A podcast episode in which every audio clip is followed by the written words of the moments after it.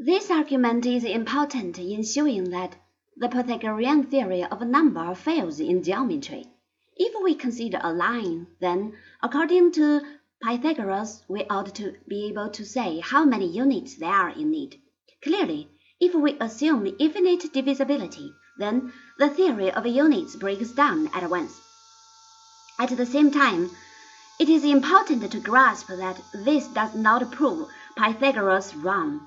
What it does prove is that the theory of units and infinite divisibility cannot be entertained together, or, in other words, that they are incompatible.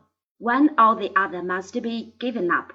Mathematics required infinite divisibility, therefore the Pythagorean unit must be abandoned. A further point worth noting concerns reductio ad absurdum itself. A single proposition which makes sense cannot have immediate consequences that are incompatible. It is only when other propositions are combined with it that contradictions can be generated. To wit, when in two different arguments the additional proposition in one argument is incompatible with the additional proposition of the second argument. Thus, in the present case, we have two arguments. First, things are many and units have no size. Therefore, things have no size. Second, things are many and units have size. Therefore, things are infinite in size.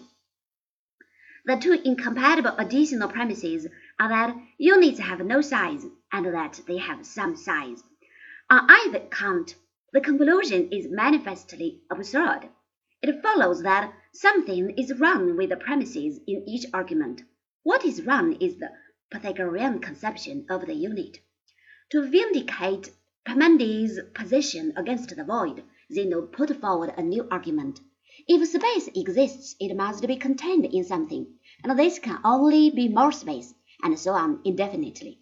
Unwilling to accept this regress, Zeno concludes there is no space.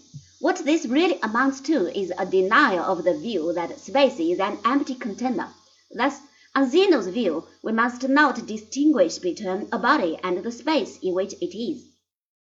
It is easy to see that the container theory could be turned against the sphere of Parmenides, for to say that the world is an infinite sphere would in this case mean that it was in empty space.